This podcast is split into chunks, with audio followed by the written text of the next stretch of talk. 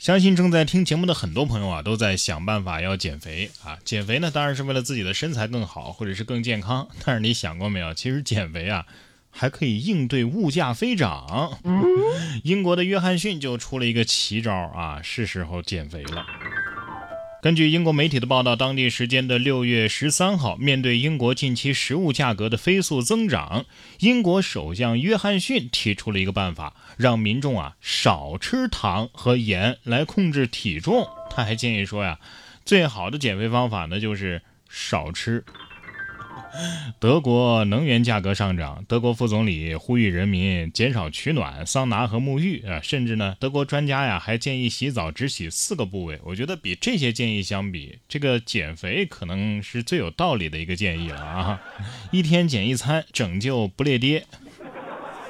不过说到减肥啊，这小龙虾店可能也在帮你减肥啊，说花两千块钱剁手了二十斤小龙虾。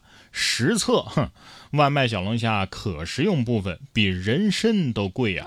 小龙虾外卖缺斤少两的现象挺多。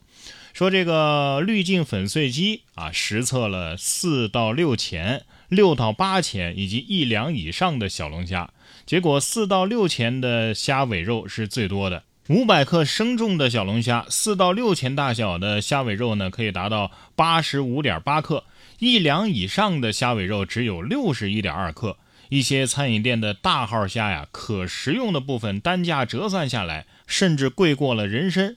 另外，小龙虾外卖存在着缺斤短两的问题，买三斤送来的熟重都只有两斤二两。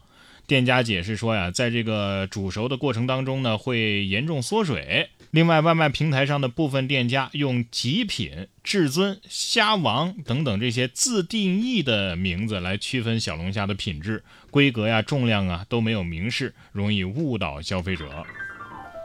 其实这评测吧，你说有用吧，有用啊，但是好像又没什么实际用处。你说吃汉堡包它不健康，但是它好吃啊。小龙虾缺斤少两，你吃吗？嗯，还是吃啊。不过有一个办法可以解决这个问题，你看破壁机啊，可以连鱼骨一起打细，是吧？那小龙虾你也用破壁机打壳呗，打碎了之后拌饭吃，一点都不浪费。俗话说，旱的旱死，涝的涝死。你看下面这条蟒蛇，它就可以随便吃，可劲儿吃。蟒蛇因为吃太饱，被消防员抬出了养鸡场。近日，广西钦州大蟒蛇溜进了养鸡场。饱餐了几只鸡之后啊，霸占了一角消食儿。村民发现之后，赶紧报警求助。万能的消防员赶赴之后啊，只见这大蟒蛇的肚子啊是撑得溜圆，吃得太饱，连动都动不了了。最终啊，几名消防员合力将其抬回了消防队。第二天移交了公安机关处置。这是标准的贪吃蛇呀！你说这条蛇进入养鸡场的瞬间，是不是懵了 啊？感谢大自然的馈赠，你能拿它怎么办呢？也就只能批评教育一下。不过要说动物界活得最滋润的，那还得是咱的国宝大熊猫。重庆动物园就为六只大熊猫集体过了生日。网友说呀，这个大熊猫的生日趴可爱值爆表啊！六月十号，重庆动物园为园内的六只六月份出生的大熊猫集体过了生日，还准备了水果加竹笋的生日蛋糕。哎呀，我看其中有一对双胞胎是吧？长得真的是一模一样的啊！说是生日 party，我看这熊猫怎么都在爬梯子呀？看完这个我知道了，原来所有铲屎官给宠物过生日套路都差不多。不过说到国宝啊，咱可不只有大熊猫啊。六月十一号，秦始皇陵博物馆就对外首次公布了刚刚修复完成的仰卧俑。这尊造型奇特的秦俑啊，是出土于 K 九九零幺秦陵百戏俑坑的二十八号俑。其重要性和特殊性在于呢，不同于坑中其他较为常见的站姿或者是坐姿的陶俑，二十八号俑呈现出仰卧的姿态。于是呢，把它称之为仰卧泳。仰卧泳都有了，会不会还有起坐俑啊？啊，这是不是大秦特鲁索娃练习谢步的珍贵雕塑资料啊？嬴政看了之后得说：“嗯，很好，瑜伽做得很好，朕有赏。”说到出土文物啊，咱们怎么能不说一说三星堆呢？目前三星堆六个新发现祭祀坑发掘收尾，部分文物呢也将陆续的展出。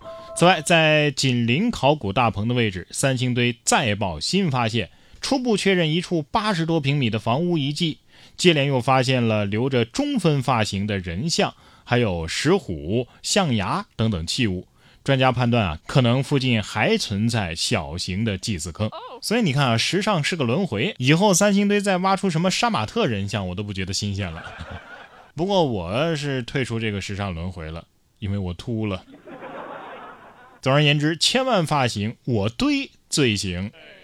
除了考古界，生物界也有新发现。据十号发表在《微生物基因组学杂志》的一项研究显示，研究人员发现啊，常见的大麦虫啊，又有叫超级麦皮虫的，可以在它的肠道当中的一种细菌酶的帮助之下吞噬聚苯乙烯。这种对聚苯乙烯有胃口的虫子，可能是大规模回收塑料的关键。呃，科学家希望通过这种升级版的生物循环，带来塑料垃圾回收的新方式，从而减少垃圾的填埋量。这么说的话，这种虫子是人类的好朋友了啊！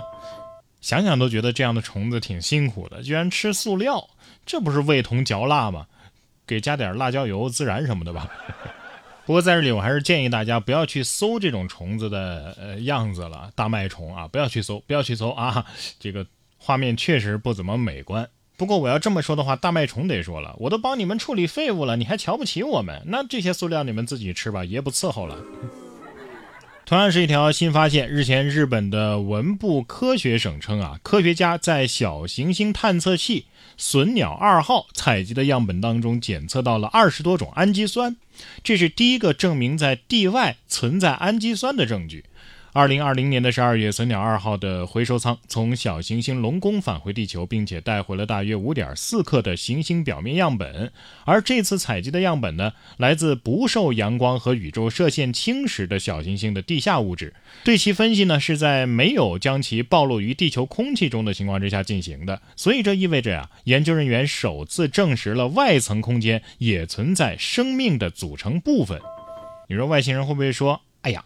这就是当年随地吐痰的后果，现在被人类发现自己的踪迹了啊！